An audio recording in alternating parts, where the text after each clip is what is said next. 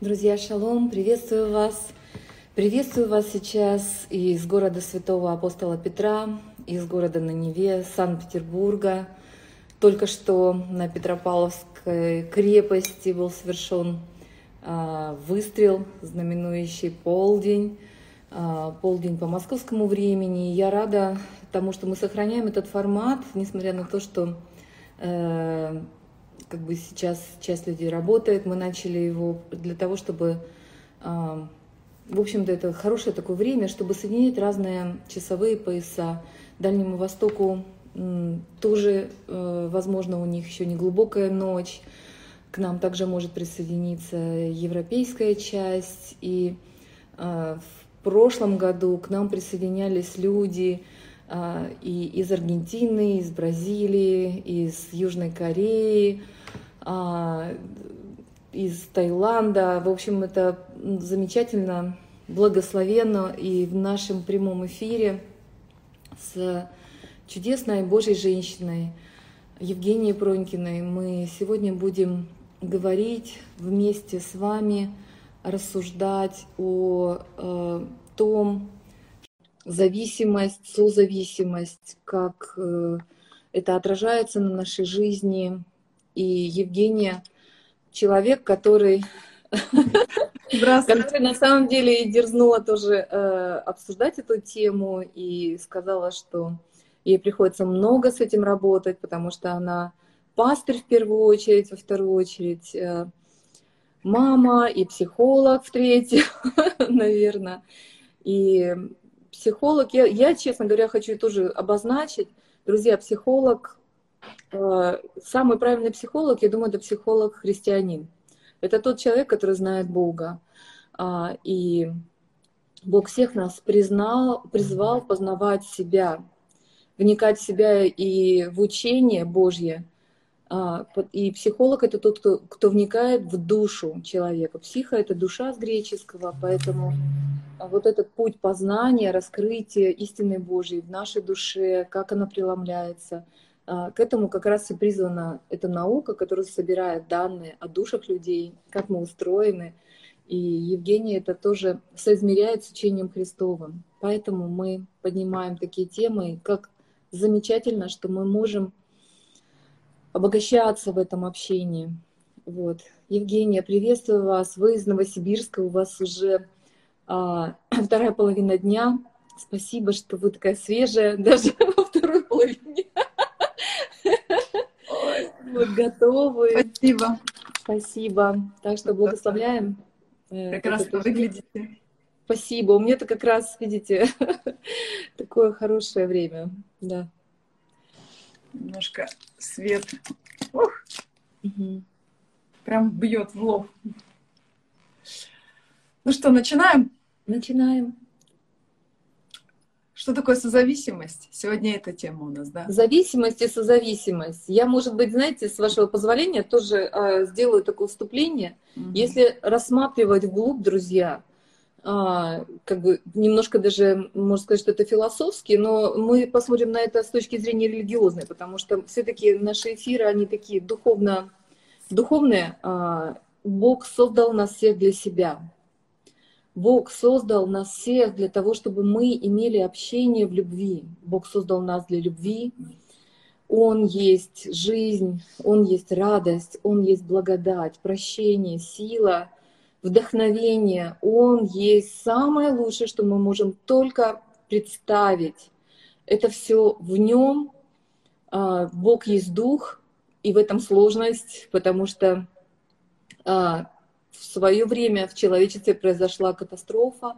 Наш духовный и физический предок Адам с Евой, а, они решили вместо познания жизни познавать, что есть добро и зло. И когда они приняли это решение, когда они вкусили этого плода, наша душа трансформировалась, наша связь с Богом, с жизнью, с полнотой разорвалась. И люди стали э, ощущать именно тогда пустоту, которую мы стали заполнять знанием, которую мы стали заполнять информацией, которую мы стали заполнять чем-то другим. Но основа любой зависимости заключается в том, что мы созданы зависеть от Бога. Мы созданы на самом деле как зависимые люди, как зависимые существа, как люди, созданные для союза в любви, полноценного, сильного, благословенного. Но поскольку эту связь с Богом мы потеряли, и этот мир погружен в множество отвлекающих нас факторов, мы постоянно переносим центр нашей зависимости на что-то другое. Мы переносим на взаимоотношения с людьми, мы переносим на власть, мы переносим на деньги, мы переносим на материальное обеспечение. Мы думаем, если мы это получим, мы будем счастливы. Если у нас будет это, мы тоже будем счастливы. Если у нас будет классная одежда, мягкая постель, мы будем счастливы. Или если я займу такое положение, мы будем счастливы. И все это имеет только вид счастья, но сопряжено всегда с большим давлением, с большой жертвой. И самое настоящее счастье, самую настоящую полноту мы обретаем, мы обретаем, а, когда восстанавливаются взаимоотношения с Богом. Мы, безусловно, получаем любовь во взаимоотношениях с близкими людьми, с друзьями, и чем ближе у нас отношения, чем больше кто-то близок к нашему сердцу, тем больней, когда эти отношения становятся а, деформированными, неправильными. Вот. И, и тут уже люди начинают искать удовлетворение своего поиска счастья в чем-то другом. Я вижу, я вижу такую ну, глобальную проблему именно в этом. Евгения, поправьте меня, пожалуйста. Не, я полностью с вами согласна. Это однозначно так. Мы отчасти зависимы и созависимы. Опять же, вот, допустим, маленький ребенок, он созависим с матерью, а мать созависима с ребенком. Это естественное состояние. То есть, если будет не так, тогда женщина, она не сможет поднять это, ну, как, она будет как кукушка рожать и улетать. Вот. Mm-hmm. Поэтому некое это состояние зависимости и созависимости, оно присутствует в жизни каждого человека. Но опять же, это как, как огонь. Вот на огне можно приготовить еду, можно согреться от огня, а да. можно все спалить огнем. Да. Все уничтожить, обжечься, да. И вот как раз-таки вот это состояние зависимости и созависимости мы часто путаем с чувством любовь. Или мы называем mm-hmm. это любовью. И это, конечно, в корне неправильно, потому что это распространяется сегодня в наших э, церквях, к сожалению, и мы такую подмену люди делают. То есть называют любовью то, что любовью не является. Потому что любовь это не всегда зависимость и созависимость. Иногда это когда, когда Бог, допустим, мы читаем о блудном сыне, да, mm-hmm. там показана вообще несозависимая любовь отца. Он позволяет сыну забрать имение и уйти и полностью его потратить. Да, да. Вот, потом, сколько мы видим, что Господь, Он не навязывает себя абсолютно, Он предлагает сделать выбор. Выбери жизнь и смерть сегодня. Выбери. А именно зависимость и созависимость, там нет выбора первое, что какая проблема, там нет никогда выбора. И когда ты читаешь, допустим, письма созависимых женщин, во-первых, давайте наверное, разберем, что такое зависимость и созависимость. Ну это да, два... в таком узком, узком как бы понимании, да, да или конкретно это, профессионально. Да, это два крыла одной птицы. Если не будет созависимости, зависимость не взлетит. Так же, как если не будет зависимости, не родится созависимость. Допустим, если мы разберем созависимость, зависимость может быть в паре, в коллективе, в отношениях mm-hmm. с подругой. Это mm-hmm. вообще может распространяться на многие сферы жизни. Ну, допустим, выберем там мужчина-женщина.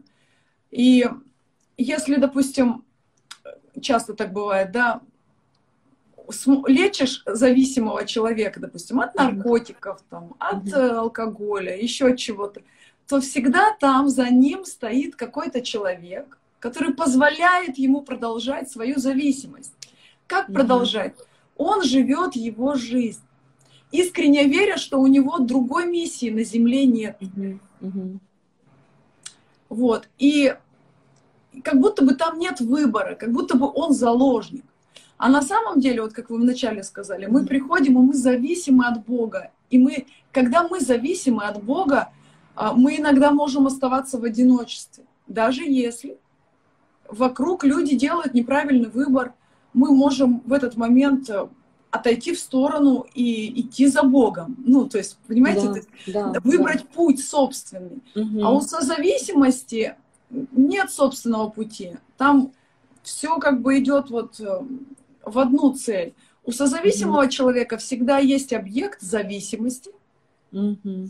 ради которого он живет, и может это вот, и со, со стороны этот человек выглядит героем, потому что он тратит угу. свою жизнь, он его спасает, он там ради него готов, ну там такие красивые фразы звучат и все остальное. Ну а зависимый человек продолжает жить в своей зависимости и наслаждаться жизнью. Ну, в кавычках, конечно, но тем не менее. Да, да, кстати, как вот есть очень известная история, что, ну, она такая ужасная, и это не христианская история, а, о том, как а, в общем-то, одна мать растила девочку, вы, наверное, знаете ее, конечно. Нет, не слышала. Ну, растила, растила девочку, э, она, она очень-очень о ней заботилась. У девочки там была масса всяких заболеваний, девочка в инвалидном кресле ездила там. А, и, в общем, мать была просто образцом такой жертвенной любви. А, но вот интересно, что, в общем-то, девочка познакомилась с каким-то молодым человеком, и когда я была лет там 18-19, в общем-то, она договорилась с этим мальчиком, и они убили эту мать. И выяснилось, что мать, вот начиная с ее, там, не знаю, 4-5-летнего возраста, пичкала девочку всякими лекарствами, придумывала несуществующие диагнозы, она специально там давала ей всякие препараты для того, чтобы реализовать себя – ну вот как, как она себе представляла, как такую совершенную заботливую мать, и сделала это за счет своей дочери, которую э, она превратила в инвалида, жизнь которой она полностью ну, растоптала. И, в общем-то, девочка страдала от этого, но она была под абсолютным контролем матери. И вот, как бы, скажем, а, это вылилось в то, что мать а, оказалась жертвой уже вот ребенка, который накопил гнев и ненависть к тому, что творила с ней ее биологическая мама, угу. которая на самом деле оказалась чудовищем. Чудовищем, таким же тоже убийцей. То есть это крайняя такая степень, этот случай, а, он, в принципе, достаточно известный, это в Америке произошло, угу. с таких зависимо-созависимых отношений, к какому ужасу он приводит – и а, как бы вот я, я, кстати, с вами согласна действительно в том, что ну вот можно дать просто еще одну формулировку, что либо нет выбора, либо этот выбор, он только в одном направлении, он только вот сосредоточен на этом человеке, да, два человека, один выбирает какой-то разрушительный путь в зависимости от а, чего-то, это может быть игромания, это может быть алкоголизм, это может быть э, там наркомания, да, это вот для меня это как-то странно, но там на Западе они там с, классифицируют также сексуальную зависимость, как это для меня это кажется просто блуд, честно говоря. Вот, но они считают, что есть такая зависимость у людей. Мне кажется, знаете, еще когда я даже девушкой читала, о случаях. Э, в общем-то, люди ищут в этой страсти, э, наверное, характеристики немножко разные. Для меня, я, наверное, слишком широко все обобщаю, но я думаю, что люди ищут в этом утешения, покоя, как бы драйва, конечно, адреналина. Им кажется, что правила в целом понятны, и они могут выиграть. А, Еще раз, крайняя степень такого поиска, бегства от реальности куда-то еще – а, мне показалось, знаете, вот я знаю, есть такое психологическое расстройство, люди впадают в кататоническое состояние. Они, а, ну, уже, уже их психика изменилась, они мучимы очень часто фобиями, страхами, mm-hmm. и потом люди просто вот э, а, принимают позу эмбриона, и они лежат вот, ну, большую часть mm-hmm. времени неподвижно. Вот. Почему? Потому что в утробе матери они чувствовали себя в своей жизни а, самым безопасным образом. И вот эта вот поза для них а, самая безопасная. Они как бы опять впадают в кокон. Угу. Вот защитные механизмы их психики, они приводят их э, в такое состояние. Более крепкие люди, они впадают в зависимость от каких-то других э, источников, которые, кажется, им возбуждают вот их жизнь, какой-то интерес, э, что-то еще. И знаете, Евгения, еще тоже вот к вам вопрос. Я слышала, что наверное, это не сто процентов, но часть людей, которые впадают в а, вот эти зависимости, а, как бы, я не знаю, какой процент, но часть из них, а, она в этом, потому что они не чувствуют себя состоятельными в социальной жизни. Они не реализованы, они не знают, как реализоваться. Может быть, действительно, причина как раз в том, что их родители не помогли им реализоваться? Тут сложно сказать. Тут не всегда так. Очень много mm хороших реализованных людей, но они живут в созависимых отношениях. То есть он, mm мужчина, достигший там каких-то успехов в работе, в бизнесе, но при этом он разрешает себе какие-то вещи, которые деструктивно а, влияют на, на, их, на его взаимоотношения с женой, но он знает, что его жена, она полностью зависима от него. Вернее, созависима ему. Угу. А также бывают женщины, знают, что их мужчина полностью созависимый, и они себе как бы позволяют, это им mm разрешено а, в этих взаимоотношениях. Это такая модель взаимоотношений. Вот я немножко навыписывала, mm как вообще люди попадают в созависимость. Как да. правило, все ноги растут из детства, да, и первая причина в корнях, конечно же, это наше детство. Большинство родителей учат нас быть удобными и послушными, угу. и не высовываться, и закрыть рот. К чему это приводит? Приводит, что мы подавляем свои эмоции, как положительные, так и отрицательные, угу. и больше думаем о других. Угу. И вообще отказываемся думать о себе, лишь бы не обидеть другого человека. Это, конечно, все замечательно, с такими людьми mm-hmm. очень удобно, выгодно общаться, потому что они всегда нацелены на то, чтобы угодить тебе. Mm-hmm. Но что происходит? Когда человек постоянно всем угождает, в нем как раз-таки копится эта агрессия, потому что он же вы же нарушаем границы друг друга. Вот, допустим, человек тебе всегда угождает, ты даже не замечаешь, что он любит, что он не любит. Ты принимаешь, принимаешь, да. принимаешь. И вот такие рождаются потом песни «Нашей любви хватит на...» Ой, «Моей любви хватит на нас двоих». Вот эта вся вот эта ерунда формируется, потому что вот я такой... А, я такой великомученик, я вот такой герой, а даю, у меня так много любви, я тебе ее отдаю, но на самом деле эти люди, они боятся быть отвергнутыми с самого детства. Почему? Потому что им нельзя было там как ребенок, он живет в созависимом отношении с матерью или с отцом, uh-huh. а, потому что от него зависит его вообще жизнь, в принципе. Он, uh-huh. он, он как заложник, ребенок. Мы не можем выбирать, в какой семье родимся. И, и что он, он понимает, надо играть по определенным правилам, чтобы меня не отвергли. Эту же модель он uh-huh. приносит а, в серьезную взрослую жизнь. И долго-долго подыгрывая там второй половине своей, да, долго подыгрывая, все равно много боли происходит в жизни человека, он это подавляет, подавляет, а потом э, вот с этими подавленными эмоциями и рождаются вот эти больные чувства, когда ты уже не способен сам чувствовать окружающую действительность. Ты ее чувствуешь только через второго человека. То есть угу. таких людей спросишь, ты вообще что любишь, э, о чем мечтаешь, вообще Mm-hmm. Ты вообще для чего рожден? Mm-hmm. Этот человек не может ответить на вопрос, потому да. что он видит мир через второго человека.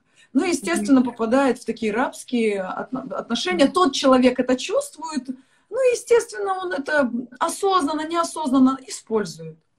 Вторая причина это когда человек э, живет, ребенок, в гиперопеке, в гиперконтроле, когда родители э, не дают ему то есть возможности жить самостоятельно, не mm-hmm. дают ему вообще социализироваться в обществе, э, не дают ему вообще возможность принимать собственные решения.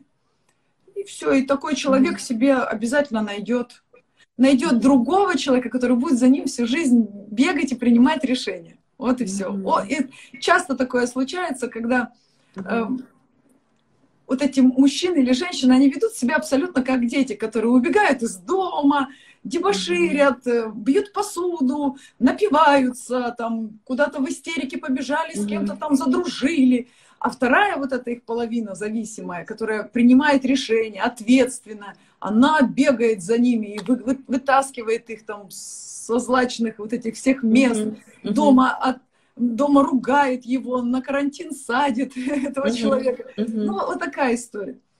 И третья причина, конечно же, а, повторение, вот это, кстати, очень серьезная тема, это повторение родительского сценария. Чаще всего все, что мы в детстве ненавидим, если мы остаемся жить в ненависти по отношению mm-hmm. к родителям, мы начинаем повторять этот сценарий в своей жизни. Mm-hmm. Вот. Поэтому часто мужчины, которые видели, как папа изменял, допустим, и за это ненавидели отца. Проходит время, они вырастают, становятся взрослыми мужчинами и делают абсолютно те же вещи. Mm-hmm. А, многие женщины, девочки, которые росли в семье, где папа алкоголик, она его за это ненавидела, или там она его стеснялась и говорила, никогда не выйду замуж за алкоголика, она выходит замуж, и у нее происходит та же история. И она, она также абсолютно не уважала маму за то, что мама терпела все, весь этот ад и продолжала бегать за этим алкоголиком, позволяя жить детям вот в этом аду. И что происходит? Она делает абсолютно все те же самые вещи. Да, да, да. Это, это просто очень-очень-очень тяжело. И я думаю, что несмотря на то, что мы обозначили эти причины, я хочу сказать, что каждая, а, каждая из причин, она нуждается в проработке. Вот просто, да, чтобы мы а, смотрели на себя и тестировали себя, насколько, а, насколько я действительно, ну вот, может быть, сейчас предложить какие-то вопросы даже каждому из нас, насколько мы э, свободны, насколько мы даем свободу своим ближним. А, потому что это очень сложно, на самом деле. это очень Нет, сложно. Можно добавить да, да, момент? Вообще, на самом деле, очень важно, здесь, здесь нет таблетки какой-то для исцеления. Mm-hmm. Это вообще нормально. Мы, мы, когда выходим замуж, это нормально да, отчасти да. быть созависимым и зависимым. Mm-hmm. Это, это, это, это, это нормально. А, то есть это и есть отношения. Мы уже зависим друг от друга. Наши решения будут уже влиять не только на меня, но и на моего близкого человека. Это естественно. Mm-hmm. И здесь главное вот в эту обочину не попадать. И вот как понять, в обочину попал да, ты или нет? Да, да. Это когда, когда ты отказываешься жить собственную жизнь. Когда mm-hmm. ты растворяешься в жизни этого человека. То есть тебе кажется, если я сейчас э, там не прослежу, будет вот это. Если сейчас я ему там не помогу, как многие, допустим, женщины наливают мужчинам дома там алкоголь или там наркотики им покупают, чтобы их, не дай бог, не посадили, чтобы потом ей не ездить к нему, э, передачки не возить. Ну, абсурд же, да, вообще. Mm-hmm. То есть да. она изначально, то есть, живет его жизнь. То есть мы не даем права выбора человеку. Но человек, если делает такой выбор, надо позволить ему дать сделать этот выбор. Мы, я понимаю, не дать выбор ребенку. Когда ты видишь, что ребенок у тебя там куда-то там катится, выбирает не те компании. Но когда это рядом с тобой взрослый 40-летний там, или 50-летний мужчина или женщина, ну, поверьте, ну тут уже как бы надо, все, птенец вырос, тут надо позволить ему полететь самостоятельно. А куда он полетит, это уже будет его выбор. А именно созависимость, она что говорит внутри? Это как болезнь, болезнь мышления, это больное mm-hmm. мышление. Я себе не прощу, а mm-hmm. ты не должна брать на себя функцию Бога mm-hmm. в жизни человека. Тогда будет легче жить. Mm-hmm. Я просто записываю, потому что мне кажется, это очень-очень важно. А, вот просто эти слова маркеры как бы такие, да, вот решение маркеры, что ты попал в эту крайность, что ты попал в крайность, когда ты не просто переживаешь за близкого человека, но когда ты берешь, захватываешь функции Бога, как бы решать за него и себя ставишь в то положение, когда ты должен прямо всю его жизнь, все его решения а, за них отвечать и ввести этого взрослого самостоятельного человека а, в ту позицию или то положение, которое тебе кажется, он должен занимать. Да. Ну, кстати, вот у, завис... у созависимого человека, не тот, который в проблеме зависимости, mm-hmm. а именно у созависимого человека есть тоже проблема и тоже mm-hmm. болезнь. Mm-hmm. Он не верит, что его можно любить просто так. Он всегда эту любовь mm-hmm. завоевывает. Завоевывает mm-hmm. вот такими жертвами, отказываясь от собственной жизни. Mm-hmm. А, особенно вот такие женщины всегда там судят, ну, допустим, вот я стараюсь быть вообще не созависимым человеком, говорят, ты говоришь об эгоизме. Это люди, как правило, они вот вообще не говорят, вот не хотят даже слышать о том, чтобы, ну, допустим, я говорю, ты, ты как пытаешься решить эту проблему, ну, допустим, с зависимым там мужем или кем-то? Она говорит, я молюсь о нем. Я говорю, ты знаешь, тебе надо молиться о себе. И Женя, вы что говорите? Я молюсь только о нем. Я говорю, так вот она ваша и проблема. Вам надо молиться о себе, вам надо вначале, как в самолет садишься, масочку надо себе надеть. Потом ты способен надеть mm-hmm. эту масочку ребенку. Почему? Потому что если мама себе масочку не наденет, а наденет только ребенку, то она может умереть, а ребенок в маске будет помирать очень, ну, какой-то период времени. Mm-hmm. И поэтому мы вот эти масочки не себе надеваем, а другим людям. И mm-hmm. вот это проблема. А сами умираем. Мы, ну, то есть, когда человек отказывается жить собственной жизнью, он тогда забирает кусок mm-hmm. жизни других людей. Он mm-hmm. тогда отыгрывает свои сценарии в других жизнях. Mm-hmm. Сколько таких мам созависимых, которые испортили жизни своим детям под красивыми лозунгами «я его люблю, он у меня единственный сын». Да. Ну и пап на самом деле, э, пап мне кажется, для мужчин очень да, да характерно именно контролировать жизнь да. детей. Просто ж, э, именно жесткими методами. И рычаги влияния есть, это, это деньги, это какая-то поддержка, обеспечение. Будешь делать так, я тебя поддержу, не так, все, я тебя там просто, просто зарою. И такое, ну, нам, нам всем известно, и это очень а, очень грустно, когда так дети я становятся... Я тебя породил, я тебя и убью. Да, кстати, да. Кстати, да. Это по-человечески понятная ситуация. Идет война, да, там как бы э, проклятые поляки да. и, и все такое. Но, э, конечно, Тарас Бульба не, хри... не э, как сказать, не христианский святой. Он пример человека-воина. Да. И в позиции воина и там лидера – но это не человек э, тот, который бы воплощал Христа на земле. То есть это немножко другая роль. Это немножко другая роль, и здесь на самом деле, скажи, вот то, что я понимаю, на самом деле, э, то, что я понимаю, что как что делать иногда, когда человек, который, которого ты любишь, принимает неправильное решение как не быть созависимым. А, часть этого на самом деле является боль. Э, и страдание от того, что ты, может быть, и понимаешь, что твой близкий идет не туда, но ты знаешь, что ты не можешь, э, э, как бы, что совершение ошибок и право поступать неправильно, это тоже его право. Не значит, что нужно упиваться этой болью, не значит, что нужно возносить ее на пьедестал, но эта боль, которая от сопереживания за него, она, она как бы должна быть. Ты не можешь быть все время радостным таким а, ото всех свободным человеком. Вот это как раз результат этой нашей соподчиненности друг другу, нашей созависимости в любви, когда два ну, члена... Это больно, когда кто-то делает близкий неправильный выбор. Это всегда больно, неприятно. Это да. мы долго живем в процессе отрицания, когда ты не можешь принять реальность, ты не можешь поверить, что так э, может быть. Но да. все равно же это же должно закончиться. И я считаю, что вот здесь, если началась какая-то зависимость в жизни человека, которая не как сказать, она не может взаимодействовать с семейной жизнью, да, она как... Угу. Разрушает ее, разрушает, внутри, да? Да, все, уже это как, как, как это говорится, те, те, термин есть в, в медицине, как не, соп, не сопрячен, как же, Несовмещенные с жизнью. жизнью. Да, да. Когда вот mm-hmm. есть поступки, несовместимые с жизнью семейной. То есть, ну, mm-hmm. все это уже как раньше не будет, ты уже понимаешь.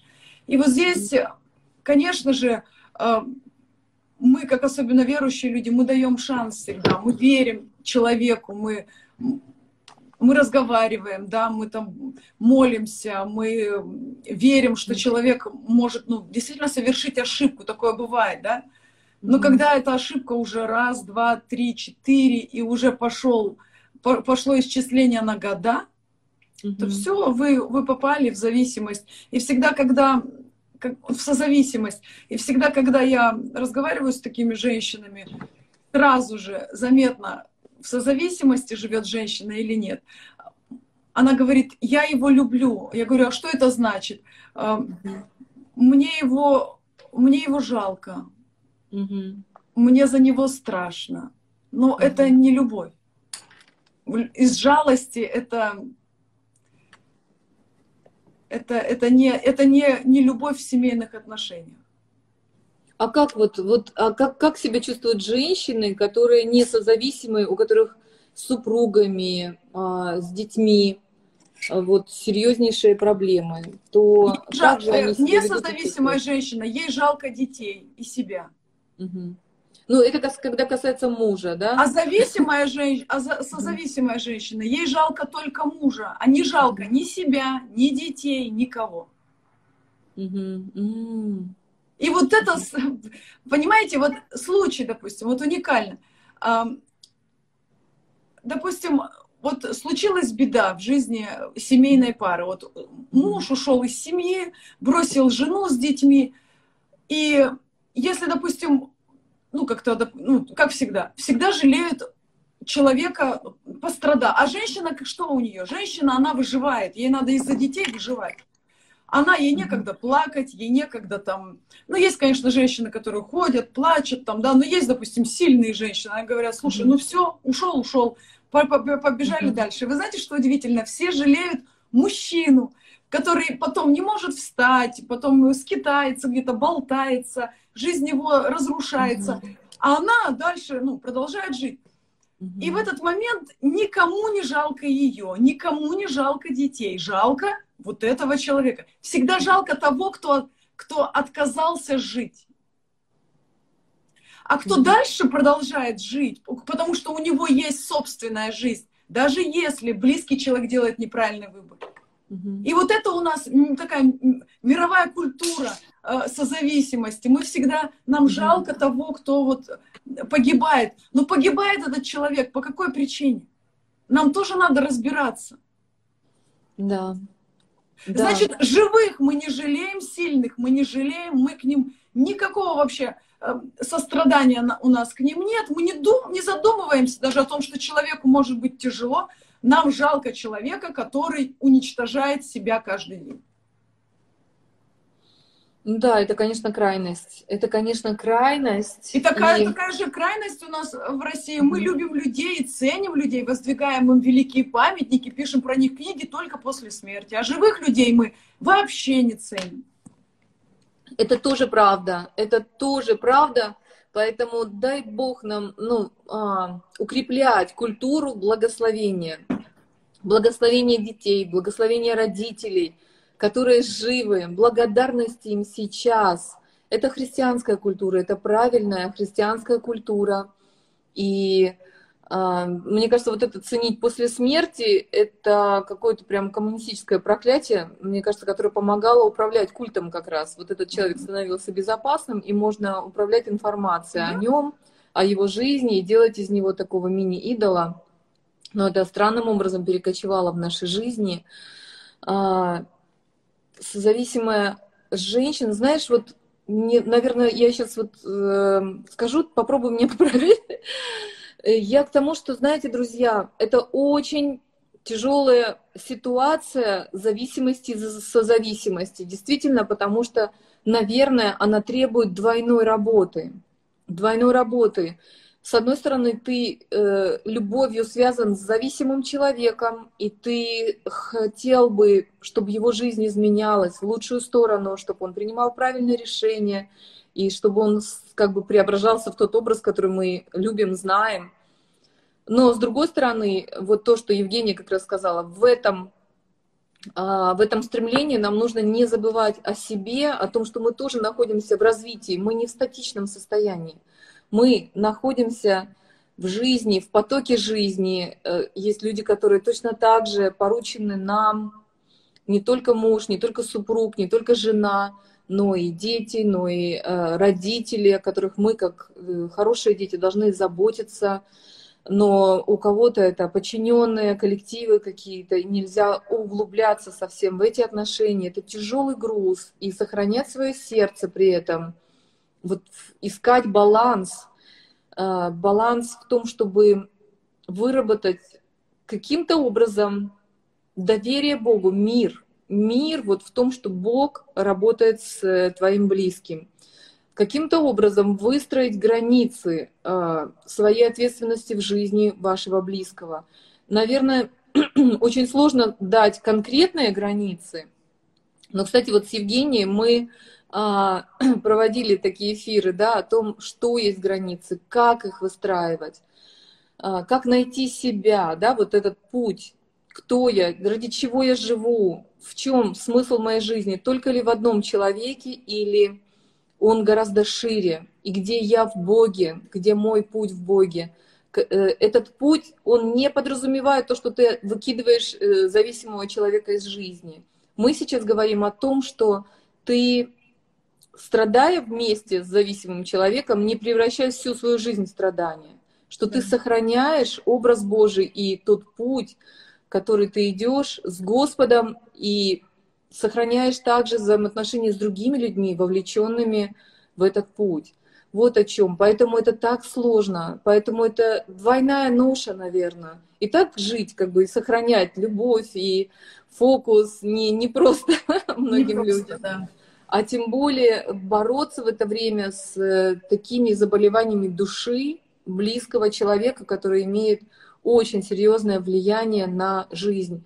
И в этом как раз христианский ответ в том, чтобы укрепляться в Боге, укрепляться им, и укрепляясь в нем, а, ты служишь и ближнему своему. И христианское сообщество Пусть этот эфир будет как часть такого сообщества, но пусть у вас будут э, братья, сестры, с которыми вы можете общаться, молиться в поддержке, не в унынии, не просто изливать жалобы какие-то и, и только озабоченность, но искать выход и правильное исповедание, правильную позицию должны быть поддержкой. Мы поддержка для, друг для друга вот в этом поиске истины. Евгения, поправьте меня, если Вообще полностью согласна. Это не говорится о том, что этих людей надо там выбрасывать и забывать и бежать дальше. Но я точно могу сказать, что именно созависимая женщина, допустим, искренне верит, что она спасет мужа. Она не может спасти мужа. Она лишь Или только сына, помог... да? Угу. Или сына. Родители, она да. лишь только помогает ему продолжать жить в созависимости. Помочь может специалист человек, который будет отделен от ситуации. Потому что зависимость и созависимость это настолько эмоционально сплетенный канат, и его расплести очень сложно. И ты как бы принимаешь решения определенные, но приходишь и манипуляции, которые уже давно использует зависимый человек в твой адрес, они всегда сработают. И поэтому здесь, конечно, именно зависимому человеку нужна помощь специалиста, а не а не вот этой вот зависимой женщины или созависимого мужчины, который решил стать Богом в жизни человека и помочь, понимаете? Помощь в чем может быть? Найти специалиста. Вот да, помощь может быть, это конечно же. Оплатить какую-то реабилитацию. Опять же, если оплачивать реабилитацию всю жизнь, я знаю такие случаи, когда э, мужчины, у них вообще целый, как говорится, круиз такой. Они год начинают, там, допустим, там, 4-5 месяцев употребляют наркотики, потом жена их сдает в репцентр, они отсиживаются там, там 4-5 месяцев, она платит за это, за все. То есть он погулял, потом в репцентре отсиделся, потому что он знает, домой путь только через репцентр и возвращается домой. Полгода он ведет хороший образ жизни, прекрасного мужа, верующего христиан, христианина, а потом опять в загул. И вот это продолжается годами. И, и здесь уже женщина должна себе точно сказать, ну, эти специалисты ему помочь не могут. И человек уже адаптировался и и понял, что так жить можно. Ну, это нормально вообще так жить.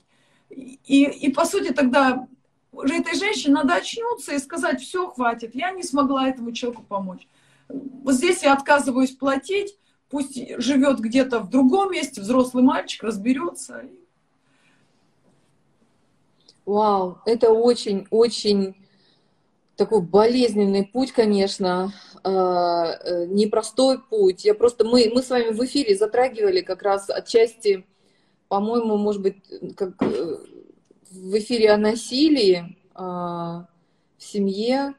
А, меня просто в разговоре как раз с людьми, которые проходили реабилитацию, успешно проходили реабилитацию, очень коснулась истина, которую эти люди высказывали. Они говорили о том, что а, спасибо моим родителям, спасибо родным, которые оставили меня один на один с проблемой, в которую я вошел. Я знал, с одной стороны, что они меня поддержат, но э, я использовал это все во вред себе. И в какой-то момент родные мне сказали, стоп, как бы мы больше не будем разгребать твои проблемы э, за, за тебя. Ты сейчас будешь пожинать результаты своих решений и так далее. И, э, конечно, путь такого сильного дистанцирования, он может быть самый безопасный, тогда зависимые люди оказываются ну, очень часто на улице и так далее. Вот какой-то а... мужчина пишет интересно, вот это классика жанра. А если он умрет, этот созависимый человек, ой, зависимый человек, справится ли с этим женщина с чувством вины справится ли?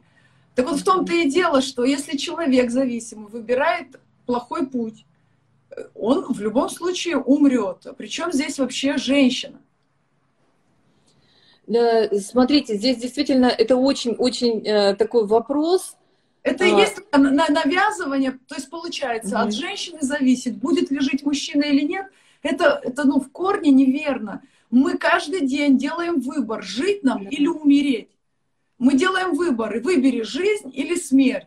Если человек каждый день выбирает смерть, угу. в конце концов, мы все однажды умрем.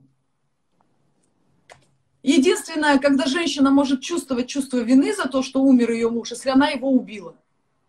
Да. Ну, еще раз, да, то есть это в семье, где есть зависимый человек, безусловно, должны быть взаимоотношения между э, человеком, который в зависимости, и человеком, который страдает от этой зависимости, там, э, мать, отец, ребенок, муж, жена, как бы э, между ними должен быть контакт, должен быть диалог, где, э, скажем, в более здоровой позиции находящийся родной, э, он говорит о том, что твой путь — это путь разрушения, это путь, ведущий к смерти, это путь, который, а, который заставляет страдать меня, там, детей, родителей, всех заставляет страдать. Ты выбираешь этот путь. Пожалуйста, не делай. То есть должны быть, безусловно, увещания, должен, должен быть диалог, должен быть разговор, попытки достучаться до сознания, которые выражаются в делах, о которых, вот, например, Евгения рассказала, где жена э, собирала деньги, чтобы оплачивать мужу возможность реабилитироваться. Но муж выбрал для себя удобный путь, потакать своим похотям, прихотям и э, жить в комфортных условиях. Для него этот путь комфортный. И знаете, это действительно как бы должен быть какой-то путь, скажем, когда мы для себя тоже оцениваем и понимаем, чем является зависимость для зависимого человека. Мне, меня потрясло однажды, что а, специалист сказал, друзья, когда у мужа алкоголизм, и он пьет, вот э, жены там страдают, вот он пьет, как же так можно, ему же плохо, там у него похмелье, туда Он наслаждается. Он наслаждается, у него все хорошо. Гуляет. Это, это ты страдаешь, это дети страдают, которых он пьет, у которых он э, отнимает деньги там, на питание, на одежду. А у него-то все хорошо, это его выбор. Он делает то, что он хочет. И созависимые люди, они потакают ему в этом. В этом, к сожалению, в обмане, э, как себя чувствует зависимый человек, а, страдает он или не страдает, вот, э, вот, этот, вот этот момент нам нужно понять. Доставляет ли ему наслаждение грех, в котором он пребывает, он там пребывает сознательно. Если это так, то тогда э, меры должны ужесточаться, когда человек должен выходить, как бы становиться лицом к лицу с теми проблемами, которые эта зависимость приносит в его жизнь. Его семья не должна тащить это бесконечно на себе, родители не должны платить за э, драгдилеров, которые поставляют наркотики их сыну и так далее, когда сын ворует или там дочь выносит все из дома, когда муж, например, игроман и просаживает все деньги где-то там на тотализаторе, еще где-то, а, Библия говорит, что с таким человеком должно быть, если он упорствует во грехе, должно быть дистанцирование. Должно быть дистанцирование. Должен быть временный разъезд как минимум. Должно быть разделение финансов. А, и мы не разрываем отношения с этим человеком. Мы продолжаем молиться, чтобы образ Божий пробудился в нем, чтобы совесть в нем пробудилась, чтобы он испил эту чашу, не только сладость от этой чаши, но и горечь из этой чаши, которую он предпочитает пить, э, этого пути обольщения. Поэтому оно есть, есть те, кто находится в зависимости и страдают от нее. И вот для вот этих людей есть а, путь эмоционального, я думаю, исцеления в том числе. Знаешь, мне, мне, меня очень тронул рассказ одного пастора, замечательного человека, у него, на самом деле, получилось так, что дочь попала в наркотическую зависимость, связалась с компанией. Я, это не была такая прям ну, суперзависимость, но э, в ее компании люди употребляли э, там какие-то вещества, и она подпала под их влияние. И э, пастор мне рассказал, что э, восстанавливая взаимоотношения с этой дочерью, а, которая как бы погрузилась в мир такого вот э, там новых каких-то ощущений. Она была большая уже девочка, там 17 лет. Мама предложила ей, говорит, давай я тебя подержу на ручках, давайте закутаю в одеялко, давай я тебя подержу на ручках, покачаю. И эта девочка там взъерошенная, там страшно накрашенная, ну такая вся, вся, вся такая, как э, воробей такой стопорщенный. И она вдруг говорит, да, хорошо. И мама взяла, закутала ее в одеялко, взяла ее на колени, она там какие-то ей песни пела. И вот этот акт был таким актом как бы воссоединения э, семьи, воссоединения родителей ребенка, которого они не осуждают, за которого они э, готовы вступаться, готовы любить, поддерживать. И, в общем-то, эта девочка э, находится в служении сейчас, великолепная, э, э, великолепная мама, жена, то есть Бог дал ей чудесного мужа, все хорошо. Вот есть, есть и вторая часть зависимых людей, которые не любят грех ради греха. Они попали в него, да, они зависимы, но есть путь восстановления. И Бог, дай нам мудрости разобраться в том, а, кто эти зависимые люди, и не стать болезненно созависимыми. Может быть, мы сейчас помолимся, а, Евгения? Прежде чем помолимся, я расскажу свою историю. А, мне было, мне было 18-19 лет. И это как раз э, вот эти времена, когда ну, наше поколение, у меня во дворе все пацаны погибли от наркотиков. Ни, ни одного в живого не осталось. И это были клубы, ночные дискотеки, это, это были какие-то там наркотики, ну, клубные. И я помню, и как раз у меня мама с папой, там у них был все уже развод. Мне было это выгодно, потому что наконец-то папы дома нет, можно гулять. Потому что папа меня так в хорошем смысле держал в руках. И поэтому я сегодня вообще всегда говорю, это слава Богу, что есть отцы в доме, и они, когда ребенок попадает в зависимость, они способны остановить его. Это другая история. Но когда это 40-летний мужчина, и ты его останавливаешь, это уже тоже другая история.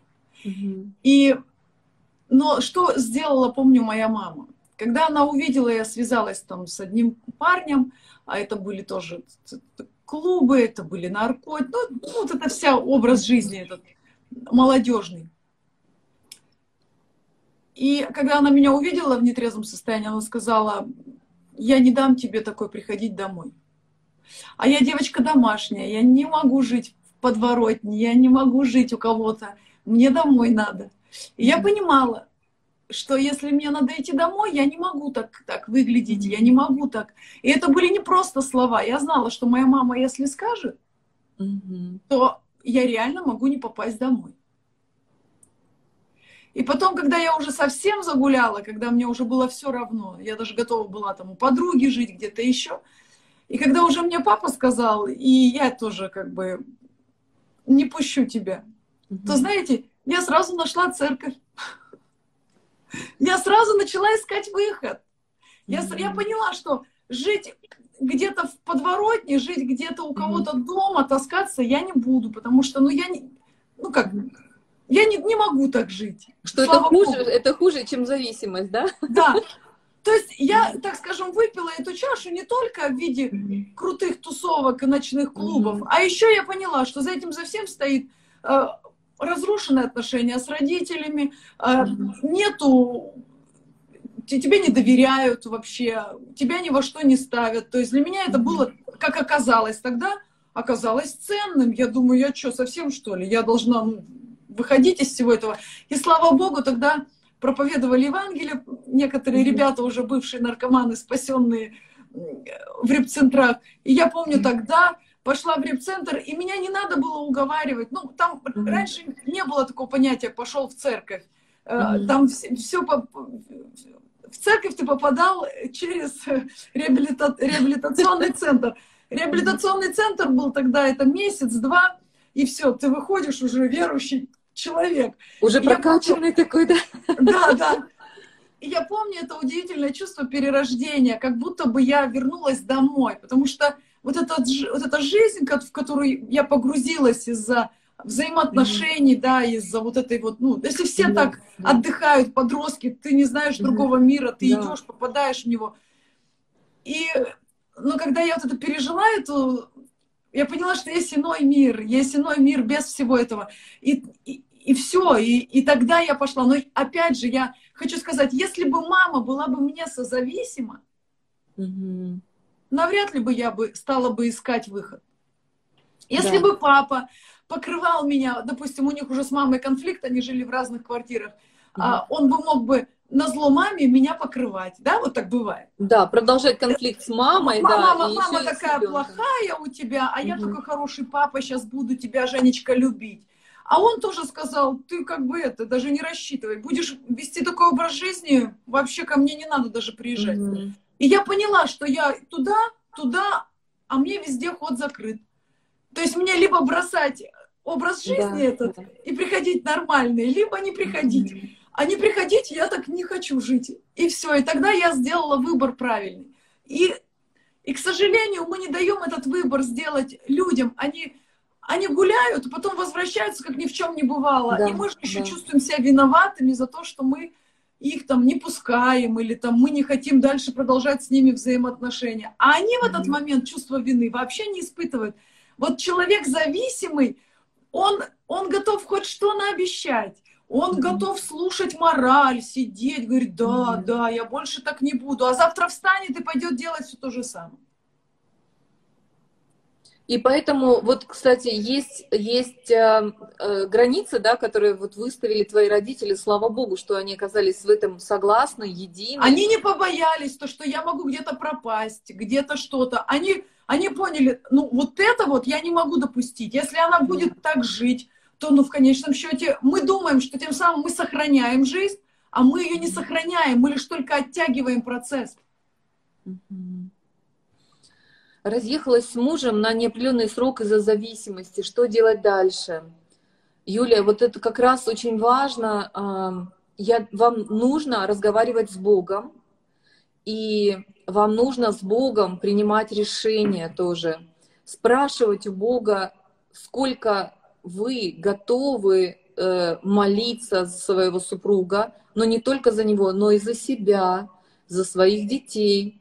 Молиться и прислушиваться к вашему сердцу. А, вам нужно спрашивать, сколько времени вы готовы его ждать, сколько времени а, отец тоже советует вам ожидать его принятия решения, когда он изменится или, не, или он примет решение не меняться, например. Э, невозможно дать вам однозначный ответ, год, например, там, да, или полгода невозможно дать ответ, потому что есть разная степень ну, зависимости у вашего мужа, может быть, а, разная степень любви, разная степень осознанности у супругов, которые вот сейчас находятся в этой ужасной ситуации. Поэтому вам нужно спрашивать у вашего Небесного Отца. И есть, я верю, действительно есть духовный труд, молитвы, когда ты приносишь вот в ходатайстве молитву за своего ближнего, чтобы Бог посылал ангелов, чтобы вот эта его душа проснулась, как э, проснулась душа у блудного сына. Ведь Писание фиксирует этот момент. Он пришел в себя. Он находился действительно в обольщении, он находился под влиянием своих страстей, он спускал это состояние отца при жизни и так далее, вел ту жизнь, которую он хотел, в какой-то момент он пришел в себя, он осознал.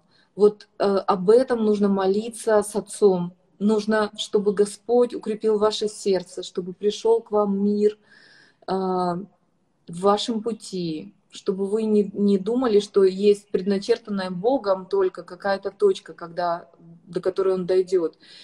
Безусловно, она есть, но вам нужно, как человеку духовному и соединенными узами, узами любви с вашим мужем. Вам нужно у Бога получить тоже, тоже направление. Поэтому мы не можем дать вам однозначный ответ, сколько. Получите его от Бога, и пусть он работает с исцелением вашей души и вашего сердца. Может, разъехавшись, начать как-то для себя жить, искать себя, новые радости, наполнять себя. Безусловно. Безусловно, безусловно. А, Владислав, я занимаюсь реабилитацией программы «Спасись и живи». Я ушла, забрала детей и развелась. Это плохо, что не стала отмаливать. А, опять же, Бог вам судья. Это, это абсолютно. Вы в взаимоотношениях с Богом. Бог не ставит нам каких-то, ну, Бог не карает нас. Мы принимаем решения, мы, мы несем за них ответственность в нашей жизни и перед Ним. Но Бог не хочет, чтобы ответственность нас раздавила. А, если вы настолько раздавлены, на самом деле, все равно потрясены и разрушены той жизнью, которая была у вас с мужем, а, я не думаю, что Бог осуждает вас. Вам нужно восстановление, очевидно если ситуация была уже критическая, вам нужно самой восстановление. Может быть, когда вы переживете восстановление, переживете любовь отца, утешение, мир за своих детей, что это не стало травмой, калечащей их души, вот тот облик отца, который они видели. Может быть, в вас проснется сила молиться за него, но это не значит быть зависимой а, той, которая э, постоянно решает проблемы вашего супруга. Поэтому сначала действительно вот надеть эту маску спасения на себя, потому что вы проводник духовной силы для себя, для детей и, возможно, для него. но не наоборот. Аллилуйя, Господь. Есть много интересных вопросов. Там вот как раз Владислав а, ранее спрашивал, если женщина, там девушка обманула, а, и если простить ее, правильно ли это? Тут тоже вопрос такой, являются ли эти взаимоотношения зависимыми, созависимыми. Друзья, все решается в общении. Владислав, вам нужно общаться с этой девушкой, вам нужно общаться с Небесным Отцом, вам нужно спрашивать свое сердце. А, именно они вам ответят по поводу ваших взаимоотношений с ней, друг с другом. Для этого и есть общение. Мы узнаем друг друга в человеке бездна, вселенная, глубина. Как он ответит, так, э, в общем-то, это показывает направление его сердца. Хочет ли она вам изменять, готова ли она жить святой жизнью, любит ли она Бога, честна ли она перед Богом, самим собой, с вами, покаялась ли она. А, ваша любовь, она согревает ее, защищает ее, но она не способна ее спасти. Спасает Господь. Поэтому вам все мы растем в познании Господа, Его действия в нас. И мы делимся с нашими близкими той любовью, которая у нас есть, мудростью, силой, но не можем за них жить их жизнь. В этом наша зрелость. А я чувствую вину. Муж умер, когда я ушла с детьми от него. Вот. Евгения говорит, что это тоже отчасти признак зависимости, зависимых отношений. Правильно, Евгения? Это ложное чувство вины, конечно. Откажитесь так думать. Тогда надо тоже иметь чувство вины за то, что есть, есть такие случаи, когда все доходит до абсурда. Люди чувствуют вину абсолютно за все да. то она чувствует вину за то, что женщина вообще, она склонна чувствовать вину за все. И поэтому здесь надо быть аккуратной. От нас вообще многое не зависит. Мы можем контролировать все, вообще всю жизнь, детей, мужей. А в жизни может произойти то, что нарушит наш контроль. Да, наш, наши, наши планы и наши программы, да? Да, Абсолютно. И на самом деле так оно и происходит. А вот э, потрясающий вопрос. Если мужчина, муж говорит, что я должна с ним спать, потому что неудовлетворенность мешает ему духовно расти. Нормально это? Евгений, к вам. Еще раз, что-то я не поняла. Он муж, нужно... муж говорит, что жена должна с ним спать, потому что он э, не удовлетворен, и это мешает ему расти духовно. Вообще это нормально, когда люди в браке спят с друг с другом. А Причем здесь должна, не должна.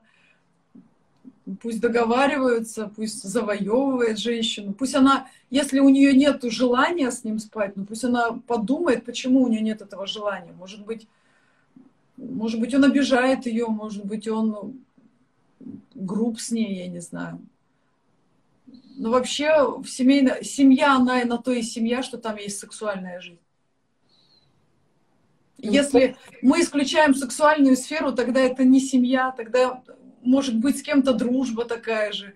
Э, допустим, момент общения, поддержки, э, чувство, что ты там защищен, мы можем получить и от других людей.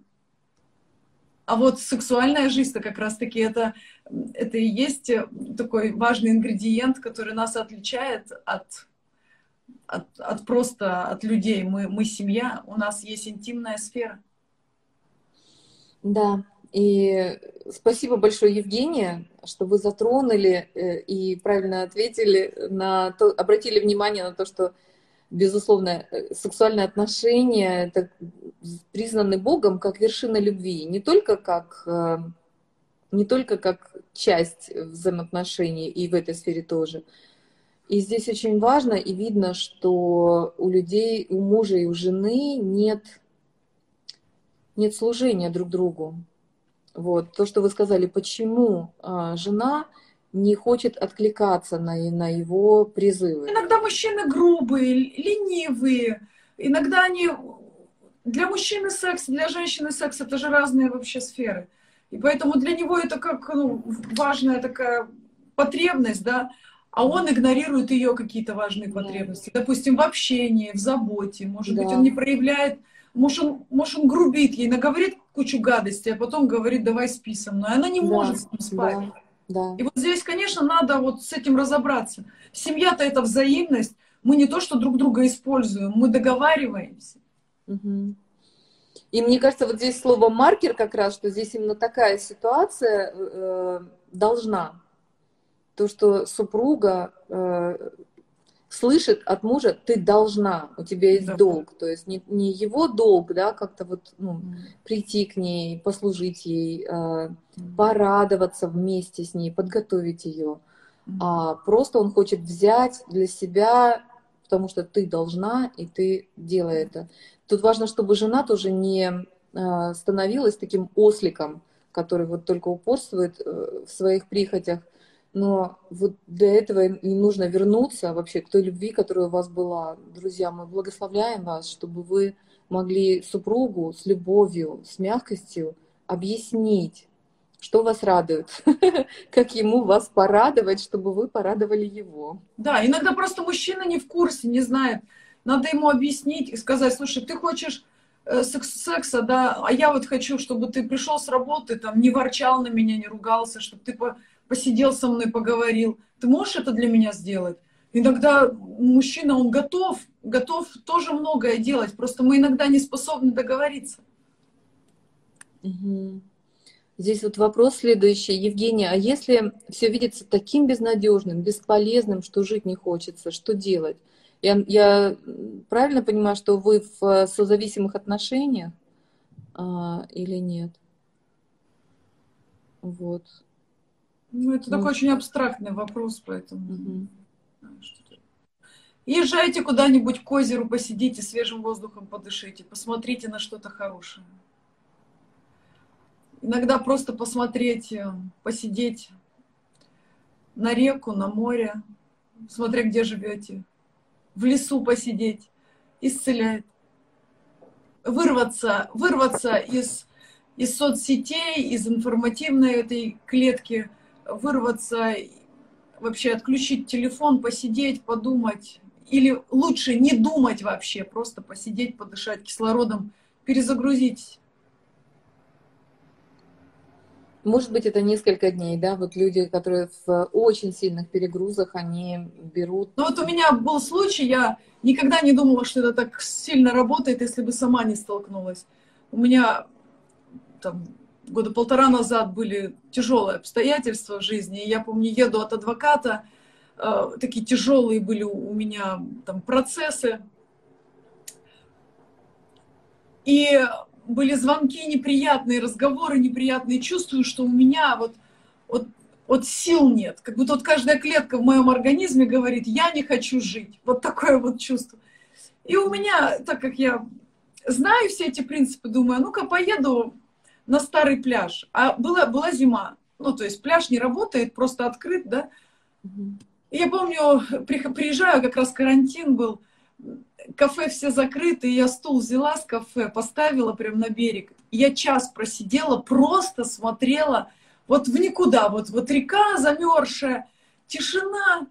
И я сидела час, и я как будто включилась села в машину, приехала домой другим человеком. До этого я, я была в безнадежном состоянии. Это работает. Аминь, аминь. Супер, супер. Вот, вот такие перезагрузки.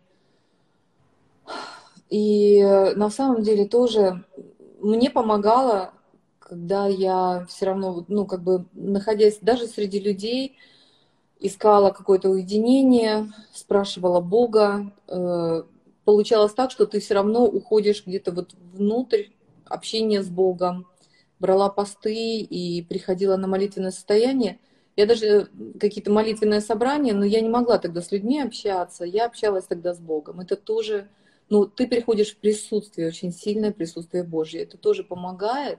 Но самое первое, это вот то, что Евгения говорит. И потом э, можно, можно выходить. Э, вопрос, на который мы отвечали, как себя вести с мужем наркоманом, истерики, слезы, ругань не работают. Друзья, это дистанцирование. Аллилуйя. В парке лежу и слушаю вас. Слава Богу. Вот де- девушка пишет, вчера была в лесу, душа проснулась, сегодня закрыла глаза и слушала птиц. Открыла глаза, новый человек. Это работает. Это действительно работает. Просто нужно вырваться из обстоятельств, из вот этого информативного, негативного вакуума, уехать. Ничто так не исцеляет, как одиночество, вот э, что, о чем вы, Виктория, говорили, и, и, и природа. В этом сам Бог. Мне кажется, вот в этом во всем сам Бог. Потому что природа — это, это что-то чистое, святое, это то, что не опорочено ни грехом, ничем. Это, это творение Божье. Аллилуйя. Да, если муж не любит людей, говорит, тратит впустую время, а я обожаю людей, гости, как быть? Ну, тут нужно договариваться, я думаю. Договариваться. Правильно? То есть, э, чтобы как-то, ну, не то чтобы у вас дом был постоянно полон людей или, наоборот, был пустым, вот, но как-то сговорить... Нужно серединочку найти, угу. договариваться. Вот, допустим, давай выберем, вот, вот, вот, вот здесь у нас будет твое время, а вот здесь, пожалуйста, давай будем то есть здесь взаимность должна быть. Не тут не должно быть так, что кто-то страдает, а кто-то наслаждается. Да, да. Пусть он, любя вас, ну, как бы снисходит Потерпит. к вам. Да, да, вы тоже снисходите к нему. Вот. Э, мы, мы, знаешь, Евгения, так вот перешли уже к вопросам. Были тоже очень такие яркие вопросы. Сейчас я а, попробую, попробую озвучить. Вы с ними знакомились? А, знакомились до эфира. Сейчас, секундочку. Есть даже один э, э, психологический такой. Катерина Ильяхина э, сказала, добрый день, может ли терапия помочь человеку измениться и стать счастливым, независимо от наличия веры в Бога? И можно ли такое счастье считать полным? Вот, это один вопрос. Смотря что называть счастьем. Угу. Счастье это же комфортное состояние души, да, это когда у тебя в норме гормоны, а, гормоны счастья, и когда кортизол, он снижен, то есть вот этот стресс снижен, тогда человек ощущает себя счастливым. Человек может чувствовать себя счастливым от того, что проснулся, от того, что солнце светит. То есть, э, а есть люди вообще не умеют быть счастливыми. Конечно же, терапия помогает. Терапия помогает вообще навести порядок в эмоциях. Вообще есть такое понятие, как эмоциональный интеллект. Вот мы с детства отдаем детей своих в садик, потом в школу. Для чего? Мы развиваем их интеллект, да? Угу. Зачем нам их отдавать-то, по сути? Мы развиваем их интеллект. Они учат, э, занимаются химией, физикой, русским, математикой, математикой, иностранными языками. Для чего? Чтобы быть развитыми детьми. Но мы не развиваем эмоциональный интеллект. Вот это проблема. И как раз-таки сегодня психология, терапии различные, тренинги, которые на это направлены, помогают, помогают быть просвещенными в этой сфере и быть интеллектуально, эмоционально развитыми людьми. Я бы дополнила это. Э, тут ситуация еще в том, что что действительно, э, как Евгения начала, что человек подразумевает под счастьем, если это просто некоторое состояние а, умиротворенности, это одно, Экклезиаст, по-моему, пишет, что, или в притчах, э, что и при смехе иногда болит сердце, и при веселье бывает внутри ты чувствуешь печаль, и такой действительно есть такая некая раз, раздвоенность, и она, на мой взгляд, связана с как бы многоприродностью человека. Вот Евгения затронула такие наши слои, то есть э, мы живем в физическом теле, э, которое очень влияет на нашу душу и наш дух, но тем не менее у нас есть тонкие такие части и интеллект, у нас есть эмоции, и у нас есть дух, светильник человека, глубинный вопрос. И иногда, когда вроде все у тебя нормально, все хорошо, ты все равно чувствуешь неудовлетворенность, ты чувствуешь голод, ты чувствуешь тягу, ты чувствуешь печаль. У меня такое было. А, именно твоя духовная несостоятельность, она, она входит в конфликт с внешне переживаемой благополучной ситуацией. Это тоже может быть частью Божьей работы в твоей жизни.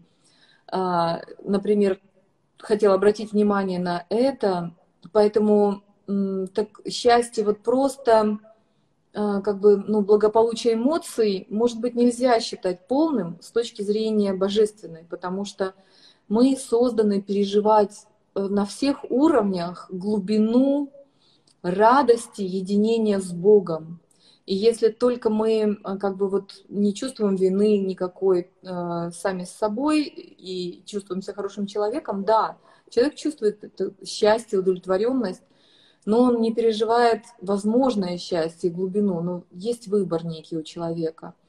И еще тоже хотела сказать, что э, в плане терапии для меня было открытием, но я хочу это сказать для нас, христиан, очень-очень духовных, э, что когда люди переживают клиническую депрессию, не просто вот у нас сейчас стало модно говорить, я себя так плохо чувствую несколько дней, у меня депрессия.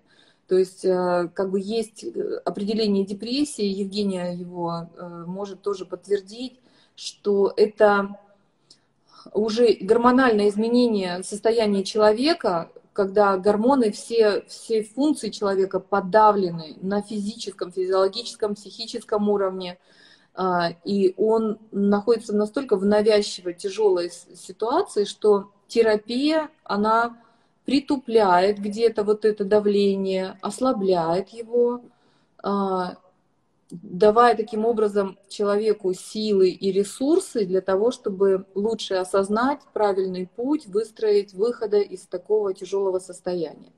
А, вот это состояние притупления нельзя назвать счастьем, нельзя назвать э, как бы конечным итогом терапии, я знаю, что в США, например, вот многие христиане мне жаловались, русскоязычные, что там терапия э, сосредоточена именно на этом очень часто. Люди приходят к врачам, получают антидепрессанты, и они сидят на них годами. Но это, конечно, не, неправильно. А, наше тело и мы вообще способны вырабатывать сами эти эндорфины и вот эту радость именно из-за гармонизации того, кто мы, что мы дети Божьи, мы осознаем благотворное взаимоотношение с Небесным Отцом, мы их переживаем, эти переживания мы транслируем э, на своих детей, на супругов, на тех людьми, людей, с кем мы работаем. И это при, приносит нам счастье, здоровое счастье. Да. Аллилуйя. Да, это мы, друзья, это наша общая мечта быть интеллектуально, эмоционально развитыми. Мы к этому стремимся. Можно ли полагать, что человек переделывает, это второй вопрос у Катерины, перекладывает ответственность на Бога за свои решения в жизни и избегает взросления, и это с психологической точки зрения не о зрелости, а о выученной беспомощности или подобном состоянии? Да, так часто бывает. Да? Мы за лозунгами христианскими прячем много.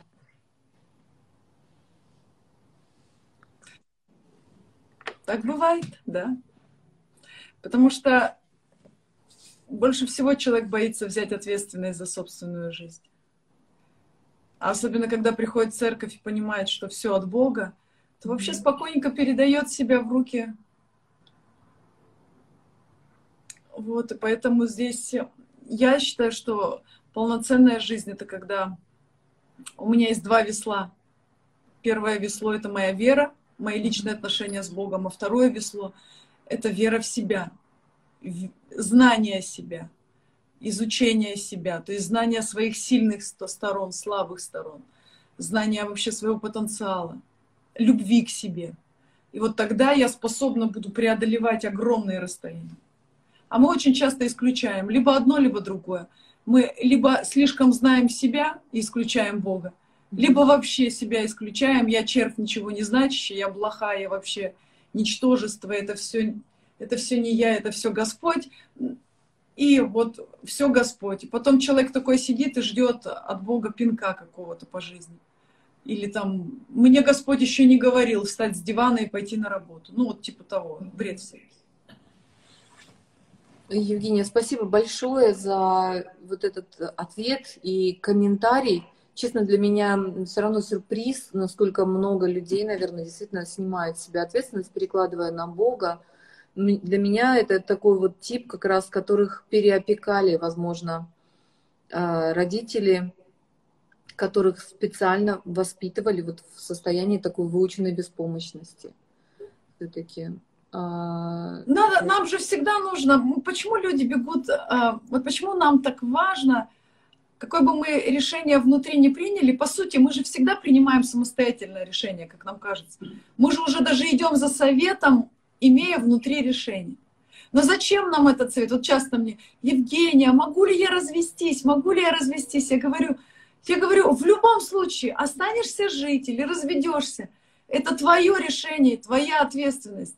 Не надо, не, не надо, ну как... Да, не надо говорить, что муж меня заставил, Бог да, меня нам, заставил. нам хочется найти виноватого потом, потому что если я скажу, что это мое решение, мне тогда придется самой как бы разбираться с этим. А наш мозг так устроен, когда мы попадаем в тяжелую критическую ситуацию, нам хочется кого-то винить. А винить себя — это инстинкт самосохранения. Зачем я буду себя винить? Мне надо обвинить кого-то. И потом у него пастор меня не предупредил, потом подруга мне посоветовала, потом вы мне в эфире сказали, и пошло. Ну, поймите, все равно плоды решения будете вкушать вы. И поэтому здесь э, часто мы перекладываем всю ответственность на Бога. Как, как в Библии написано, человек грешит, грешит, потом негодует на Господа. Да, да, да. Вот это меня как раз и очень огорчает, когда говорят, что Бог, ну, в свете того, как я знаю своего Небесного Отца, когда говорят, что Бог... Кстати, это согласно с, не, с э, некоторыми стихами Библии. Бог организует бедствия, там, несчастье и так далее. Но я считаю, что это такое очень широкое обобщение, которое не... А, которое, наоборот, затуманивает наше понимание Бога. Вот. Тут я не буду сейчас э, говорить об этом, но спасибо, Евгения, за, за ваш ответ. Здесь сестра описывает ситуацию, несколько вопросов. Э, женщина пытается разобраться со своей ответственностью, когда ребенок 8 лет настаивает, чтобы мама с ним спала, ну, засыпал он рядом с мамой, и говорит, что он боится, что она его бросила, в общем, давит на нее. И она чувствует э, вину, что она засыпает с ребенком, а не с мужем, что муж засыпает один. Как-то они одновременно все ложатся спать. Может быть, стоит ребенка уложить, а потом все-таки а, как бы с мужем засыпать. Вот. Я считаю, пока ребенок тянется к маме, это время надо использовать. Не, не надо торопиться, потому что наступит момент, когда ты и рада будешь просто обнять своего ребенка, а ему будет уже не хотеться этого делать. Бывает такое, бывает. Вот у меня трое детей, они все абсолютно разные. Вот э, дочь старшая, она вообще, и мне приходилось ее ловить, чтобы обнимать. Она с детства вот такая была, какая-то самодостаточная, ей вот не надо было. А сейчас выросла, э, уже взрослая, и вот сейчас у нее проявления такие вот начались. Вот ей она тянется, ей хочется быть. А, а средний сын, он вообще, он, он больше всех страдал, когда я уезжала. Он постоянно плакал и просил, чтобы я вернулась домой. Вот у него такая привязка была сильная ко мне. И вот поэтому здесь не надо. Если тянется ребенок, он же ребенком будет не вечно. Это такая ценность. Не надо это упускать. Ну, э, тут... Мужем надо договориться и спать не в одно время, чтобы муж с ребенком не соперничали. И на самом деле в этом договоре с мужем вот хочу обозначить, чтобы вы имели время отдохнуть днем, чтобы вам хватало сил и на ребенка, и на мужа, чтобы да. вы э, вот к концу, то есть чтобы муж не спрашивал с вас очень строго, почему то не сделано, или вы сами себе не ставили таких задач, что-то попустите, в хозяйстве, чтобы у вас было время отдохнуть днем, а, чтобы вы могли вот послужить своим детям. Я поддерживаю Евгению. Я недавно дочери рассказывала, как я маленькая тоже а, пробиралась ночью к своим родителям, потому что мне было настолько классно с ними спать, э, что я даже ну, рисковала проходом по черному страшному коридору ночью. То есть э, быть с ними было гораздо лучше, пока они, конечно, не раскрыли мои хитрости и не ограничили меня. Но у меня есть семья знакомых, замечательных служителей Божьих, у них шестеро детей, и э, первых трое детей родилось, когда а, муж был практически в тюрьме, и маме было очень сложно их растить. И это самое как бы сложное, вот первый сын особенно самый сложный вот во взаимоотношениях с Богом а, оказался мальчик, потом мужчина. Все у него сложилось в итоге в жизни. Но два последних сына, они приходили спать к родителям, а, даже будучи подростками, приходили со своими одеялами и э, просились просто на полу спать в комнате в близости с э, родителями, в их спальне. И это самые умные мальчики, самые ласковые, самые... То есть их э, не только душевные способности, но их ментальные способности экстраординарные. Они попали там вот в список лучших учеников э, частных школ, то есть там ну, очень-очень классные дети. То есть восполняя вот этот запрос ребенка на любовь и близость с родителями, вы оказываете большой вклад в их жизнь, в их э, крепость души, в их силу души. Поэтому вам нужно действительно высвободить это время а, днем, чтобы отдохнуть, чтобы отдавать вам силы своим любимым. Вот. И сестрички продолжают писать, что оставила настоящую... Э, по-моему, она оставила мужа. Сейчас.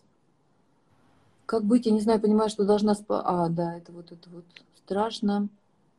Бог... Вопрос. Бог заранее отправляет ребенка к родителям, зная, что они сволочи. Извините, я читаю, как написано в вопросе. Я недавно узнала родство, это благословение. Получается, Бог знал, что отец откажется от ребенка и все равно отправил его к ним. Ой, давайте не будем в эти дебри лезть. А почему тогда дети по всему миру умирают? А почему тогда катастрофы происходят? Мы и... приходим на эту землю, мы не можем выбирать. Каждый проходит свой, свой путь. Есть люди из ужасных семей, вырастают прекрасными людьми. Это выбор человека. Обижаться, искать виновных, либо, либо пройдя все это, пройдя какие-то больные ситуации, мы становимся людьми. Аминь, аминь. Знаете, я вот если немножко, я все равно пару слов отвечу на этот вопрос. Это вопрос, как бы Библия нам не дает, по-моему, однозначного ответа, но если все-таки исходить из общего понимания, друзья, мы созданы для Бога. И цель нашей, нашего рождения, нашей жизни — узнать Бога, узнать Его любовь. И я верю, вот поскольку наши души рождены в Боге, рождены изначально в Боге. Бог вдунул в Адама свой дух. И это значит, что этот дух Адама, ведь мы созданы по образу и подобию. В чем? Что наши души нерушимы, так же, как Дух Божий. Мы не, мы не умираем, мы вечны, мы всегда были в Боге, и мы в Бога вернемся. И у нас изначально была свободная воля и свободный выбор. Я верю, что наши души выбирают, выбирают а, как бы вот воплощение. Я, я верю, что наши души выбирают. Мы сделали этот выбор. Мы знали, что родители могут там, не знаю, совершить аборт. Мы знали, что э, мы, можем, мы родимся, может быть, в плохой семье но мы понимали, что вот в этих условиях мы можем познать Бога, и это будет особое чудо. А, и в этом тоже есть наш выбор. Поэтому я, я верю, что душа этого ребенка, она знала, что ей предстоит непростой путь, и она сделала этот выбор. И это душа с Богом. Ну, это чисто мое такое мистическое понимание. Так и есть. Евгения... Давайте дальше. Это уже время много. Да, да, муж пускай с Очень много, уже лишнее, мне кажется, не в тему вопрос. Да, да, вернемся к тем, которые прислали до, да? да? Может быть, вы хотите зачитать? Или я сейчас буду зачитывать? У меня, у меня не, неоткуда читать, я в телефоне. А, можно ли винить человека в том, что он не слушается Богу, не доверяет Ему, если он из большими буквами ДФС, я не знаю, что это такое. Я тоже не знаю, что это такое может быть, ДВР, без понятия. Наверное. И у него проблемы с доверием в принципе. И еще, Какое значение для верующего имеет желание, мечты? Почему есть большой страх их реализовать и получать радость от жизни? Два вопроса. Можно, первый вопрос. Можно ли винить человека в том, что он не слушается Богу и не доверяет Ему, и у него проблемы с доверием в принципе? Винить человека вообще не стоит. Написано, не суди, не судим будешь. Угу. И, и на чувстве вины мы строим вообще процесс воспитания, и он неправильный. Не mm Он, конечно, работает в каких-то моментах, а потом человек, ну, какое-то время подыгрывает. Сколько таких верующих людей, которые делают вид, что они верующие, там, из-за близкого своего. Да, да. Поэтому вера это что-то интимное, оно либо рождается внутри человека, либо нет. Но человек же может, э, как Библия говорит, если муж твой, оставаясь неверующим, но, но желает жить с тобой, угу. то не оставляй его, да? То есть угу. помимо того, что человек, ну, пока не разделяет веры, да, не, не разделяет хождение в церковь, не разделяет такой образ жизни, но при этом он хороший человек, он прекрасный там муж, я не знаю, там, все замечательно, надо просто продолжать жить. Процесс веры — это ж такое... Сегодня ты верующий, завтра проснулся неверующим. Или, или наоборот, сегодня ты неверующий, послезавтра ты тебя как накрыло, и ты все сказал, я посвящаю свою жизнь Иисусу. Евгения, спасибо большое за эту мудрость, э, что винить вообще не надо никого. Нет никакого основания винить даже людей, которые упорствуют в грехе. Бог не обвиняет их. Они сами организуют вот, вот, э, взаимодействие, скажем, с силами тьмы, с грехом и пожинают от этого. А второй вопрос. Какое значение для верующего имеет желание мечты? Почему есть большой страх их реализовывать и получать радость от жизни? Ну, мы уже об этом говорили же. Мы уже говорили. Человек, когда отказывается жить, жить собственную жизнь, он реализует э, свои мечты за счет другого. И на него можно, кстати, сбросить и ответственность, если что-то не получилось. Вот и все. А когда человек сам принимает решение и идет в темноту, делает шаг в темноту, во что-то новое. Угу. Это большие усилия над собой. У наш мозг, он всегда сопротивляется перед новыми какими-то решениями, поэтому ему легче жить в старых парадигмах. Поэтому, если бы было бы легко идти к мечте, то все бы люди бы были бы счастливы или жили бы в мечтах. Путь к мечте, он темный и немноголюдный, поэтому там никого нет. Да, это спасибо большое. А, Леж, э, Лежина, Лежина Елена как, спрашивает, как помочь человеку, если он много знает в плане Слова Божьего, а меняться не хочет? Говорит, Бог меня не меняет, может, он не знает Бога, а только о нем? Вот это тот случай, когда за э, красивыми христианскими лозунгами скрывается человек, который ничего не хочет делать. Покажите мне веру из дел твоих. Угу. Вот поэтому как мы можем говорить любить Бога, если, допустим, брата ненавидим, да? То есть о чем это говорится? О том, что если мы заявляем о том, что я люблю Бога, значит, это должно проявиться в физическом мире, в отношениях с людьми, в отношениях да. вообще с окружающими. Да, да, да, прям в точку. Это должно знание Бога, ну, он, человек сваливает действительно на Бога вот в очередной раз, да, то есть он говорит, Бог меня не меняет. Бог должен меня Типа Господь, это, это его проблема, все вопросы к Богу. Я да. тут вообще ни при чем. Я бы как бы и готов поменяться, но вот как-то Господь не меняет меня. Ничего не знаю. Да, да. Но иногда мужчина может так ответить, я вот хочу заступиться за мужчин. Когда на него женщина давит и, и допустим, постоянно хочет его переделать. И он из-за этого, допустим, бывают такие женщины, им надо все правильно, они вообще не позволяют ему быть обычным мужчиной, да, и mm-hmm. начинают на него давить вот так немного религиозно. Он может вот ей так ответить. Иди все вопросы к Богу. А, а знаете, Евгения, у меня на самом деле не все вопросы, те, которые были под... А, хотя, нет, я попробую. Вот хороший, мне кажется, вопрос, как разорвать душевные связи с человеком. Как разорвать душевную связь с человеком? Угу. Это ну, я думаю, что речь идет о неправильной душевной связи. Mm. Надеюсь, во всяком случае, что речь именно об этом тут нет точного уточнения. Ну, во-первых, это дистанция, во-вторых, это перестать интересоваться его жизнью, это отказаться кормить его в себе.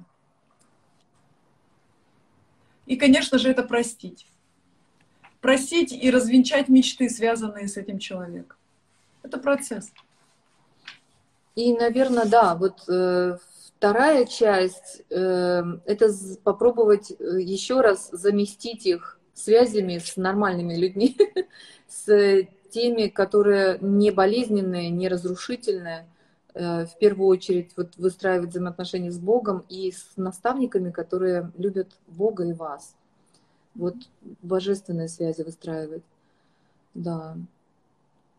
Э, вопрос. Сижу в декрете, двое детей, муж не ходит в церковь, обеспечивает нас. Каждый раз отпрашиваясь в церковь, и он как будто издевается, не пускает. Я не хочу и не люблю ругаться, часто пропускаю собрания, сижу дома. Копятся обиды, горечь. После перепалки, что я не пошла на собрание, он успокаивается, говорит, что если бы хотела я, то пошла бы. Я многого не понимаю в психологии, но мне кажется, что у меня границы нарушены и зависимость от мужа, и страх. Вопрос к Евгении. В каком направлении работать с собой? Да, учиться, учиться отстаивать границы. Посмотрите эфир с границами. Мы много об этом говорили, поэтому вот, даже кстати, И я хотела, все время вспоминаю, Евгения, еще раз хочу выразить просто благодарность а, за эфир тоже и борьбы со страхом. Здесь девушка говорит, то ли у меня страх, то ли границы, то ли зависимость, а может быть все вместе.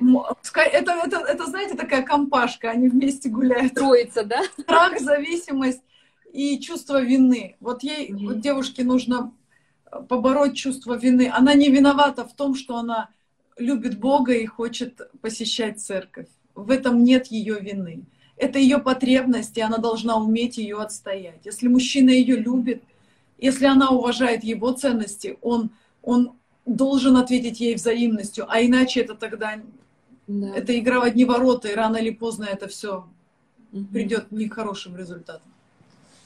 Вот, и просто вот то, что мне показалось очень уникальным в эфире, а, когда мы с вами говорили о страхе, то, что вы говорили, в, как бы сделать список опор.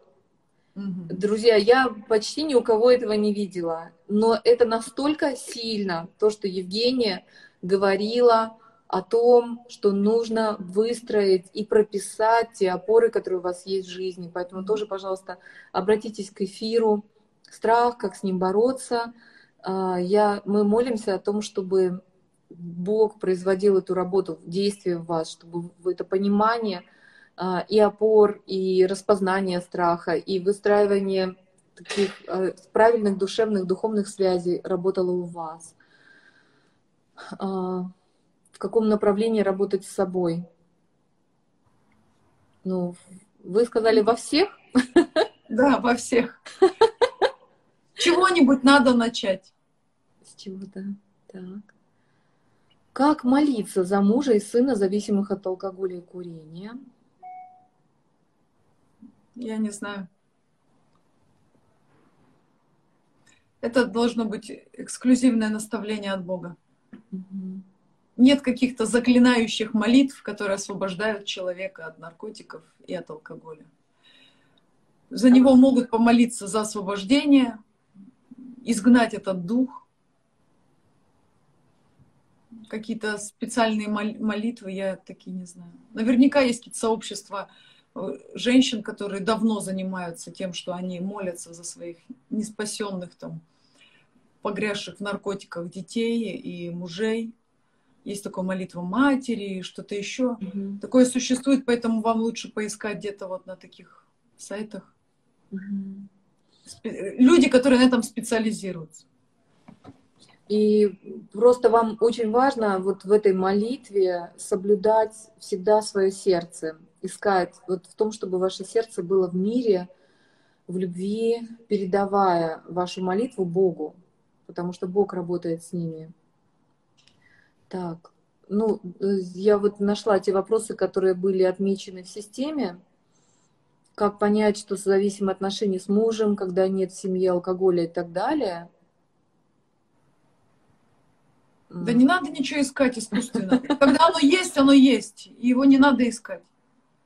Вот Анна, Анна Лав, а созависимость в браке это нормально? Евгения отвечала, что нормально. В начале, в начале нашего это, Мы не можем без созависимости. Это вообще состояние. Мы друг от друга зависим. Но когда это уже в обочину впадает, то есть в крайность, то вся, всякая крайность это проблема. К балансу мы должны всегда тянуться. Понятно. Так же, как в любви.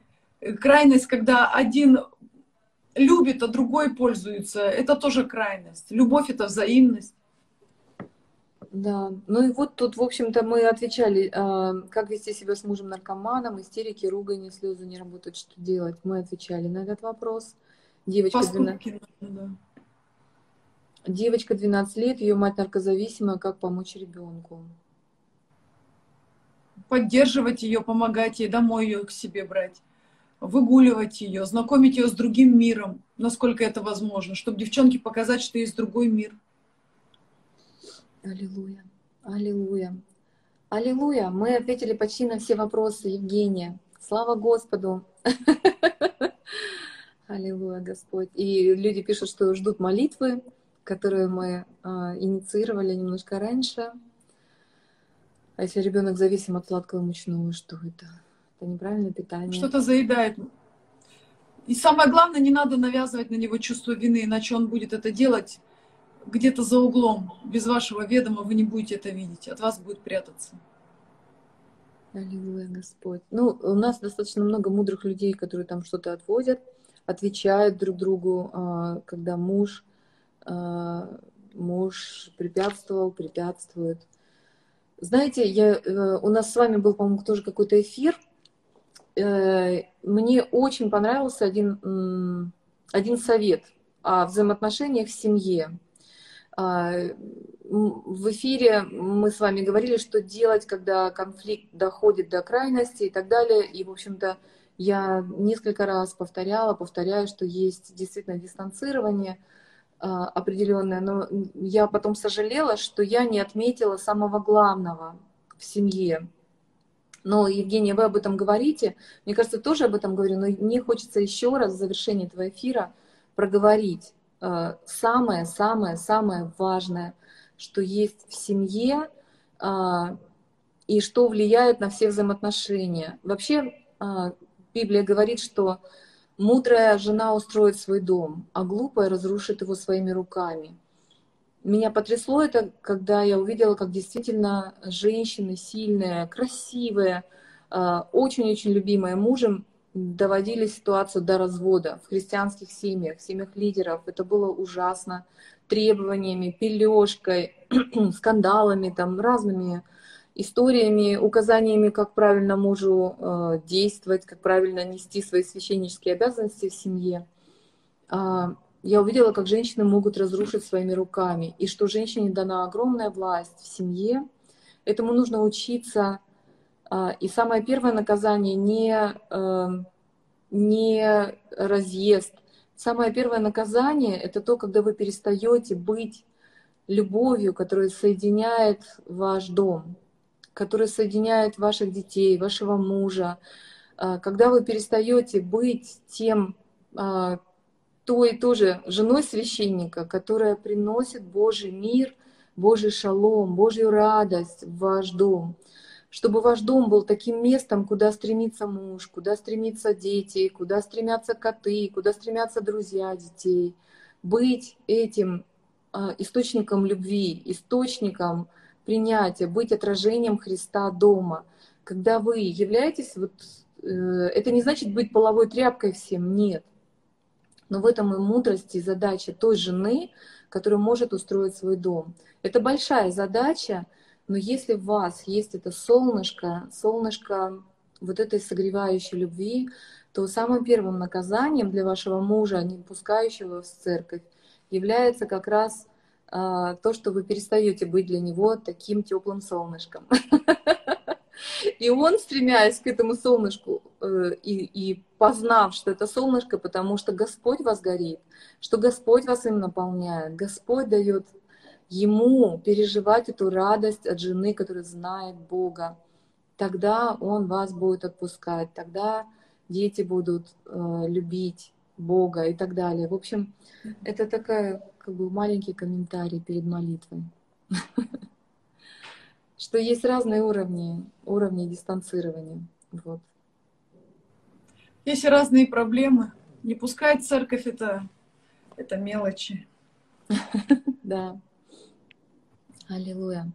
Евгения, давайте помолимся в завершении нашего эфира.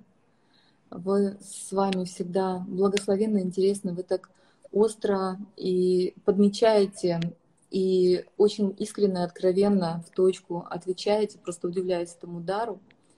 Вот, поэтому а, хочу попросить вас повести в молитве. Как быть свободным от зависимости и принимать от Бога любовь. Дорогой Иисус, помоги нам. Помоги нам правильно, адекватно относиться к себе, к близким. Ты сказал, что ты не вверял себе никому, потому что знал, что в человеке.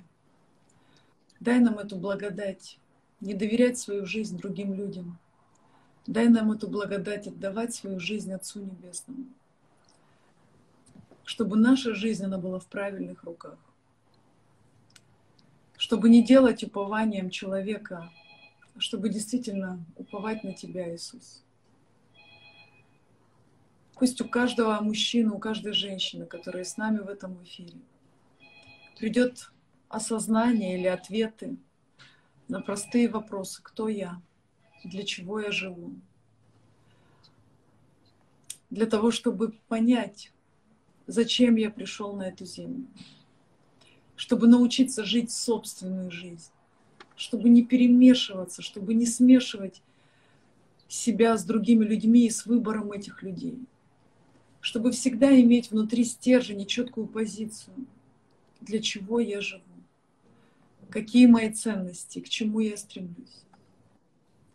Чтобы не сбиться с пути, чтобы всегда идти за тобой, Иисус. Я благословляю каждую семью, я благословляю каждую женщину и мужчину. Пусть мир Твой, который превыше всякого ума, наполнит наши души. Пусть надежда покроет всякую безнадегу внутри нас. Пусть благодать Твоя действует в каждой ситуации. Потому что если мы с Тобой, то нет безвыходных ситуаций. Пусть всякое ложное чувство вины будет снято с женщин и с мужчин, которые несут не свою вину Пусть придет прощение да. и любовь. Да, Господь. да, Господь. И, Боже, мы благодарим Тебя за эту возможность соглашаться в молитве и высвобождать слова благословения на детей Твоих, Господь. Мы благодарим Тебя, что Ты Отец всех нас, Господь, что Ты дал нам познать радость рождения в божественную семью. Господи, даже если у нас были семьи, где мы не получали правильный пример и правильные взаимоотношения, Господь, спасибо Тебе, что Ты вводишь нас в божественную семью. В первую очередь в общение с Тобой, через Духа Святого, э, видеть Твой пример, Иисус. Господи, возрастать через Слово и через пример наставников, Господь, друзей, братьев и сестер, которые ставят задачу преображаться в Твой образ, Иисус. Господи, мы научаемся Тебе, Боже, пусть эта страсть по Тебе загорается, загорается. Это страсть, которая влечет нас к Тебе, которая не оставляет нас где-то на обочине зависимости, созависимости, Господь, которая вытягивает нас из этих э, краев, из этих экстремальных каких-то отходов от Тебя. Господи, я прошу Тебя, говори к мужу, к жене, к ребенку, брату, сестре. Боже, говори, зови, пусть усиливается эта страсть, страсть, которая не находит ни в чем успокоения, кроме как в Тебе. Пусть будет радость, пусть будет ответ, пусть будет мир — благодать и мудрость, познание Тебя во имя Иисуса Христа, Господь. У нас, у каждого свой личный путь к Тебе, с Тобой. И все, что мы не делаем, мы делаем перед Твоим лицом. Как говорила мать Тереза, это потрясающие 10 заповедей, и пусть они будут нашим тоже маячком в нашей жизни с тобой, для тебя, с благословенными, любимыми и не очень любимыми, но тем не менее посланными в нашу жизнь людьми. Спасибо, драгоценные, мы вас благословляем. Спасибо огромное, Евгения, за ваше служение, за это время. Мы благословляем вас тоже от всего Вам сердца. спасибо. Чтобы было много чудесных встреч, чудесных, наполняющих вас встреч. И столько людей благодарны Богу за вас. Спасибо огромное. С Богом. Спасибо. Все, до новых встреч. Аминь.